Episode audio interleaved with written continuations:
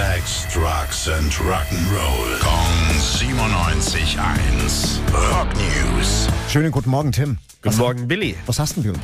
Ich will erst mal von dir wissen, magst du so Horror- und Gruselgeschichten? Nein, nein, nein, nein, nein, habe ich Falsches. Ich sag dir, also äh, abends irgendwie ein Horrorfilm oder so, ich, ich schlaf nachts keine Minute, keine Sekunde. Da habe ich voll Falsches, da bin ich echt ein Weichei. Also ehrlich. Okay, dann solltest du wirklich nie, nie, nie mit Kirk Hammett von Metallica ins Kino gehen. Der liebt Horrorfilme nämlich und Horrorstories überhaupt. Deshalb gibt es auch bald eine eigene von ihm als Comicbuch.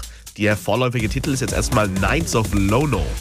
Wer oder was ist bitte ein, ein Lono? Oder kann ich dann wieder nicht schlafen, wenn du es mir verrätst? Ja, ich, keine Sorge, Billy, ich denke, das kriegst du schon hin. Äh, Lono ist eine hawaiianische Gottheit. Und äh, diese Horrorstory von Kirk Hammett findet auch auf Hawaii statt, Ende der 80er. Eine Detektivin ist auf der Suche nach dem Grab von König Kamehameha im Wettlauf mit einem skrupellosen Okkultisten. Das klingt ja richtig mysteriös. Wann kommt das Comicbuch? Das ist auch noch ziemlich mysteriös, ehrlich gesagt, weil bislang noch überhaupt nichts dazu verraten wurde. Also ich habe jetzt keinen Schiss. Alles gut. Dankeschön, Tim. Rock News. Sex, Drugs and Rock'n'Roll. Kong 97.1. Frankens Classic Rocksender.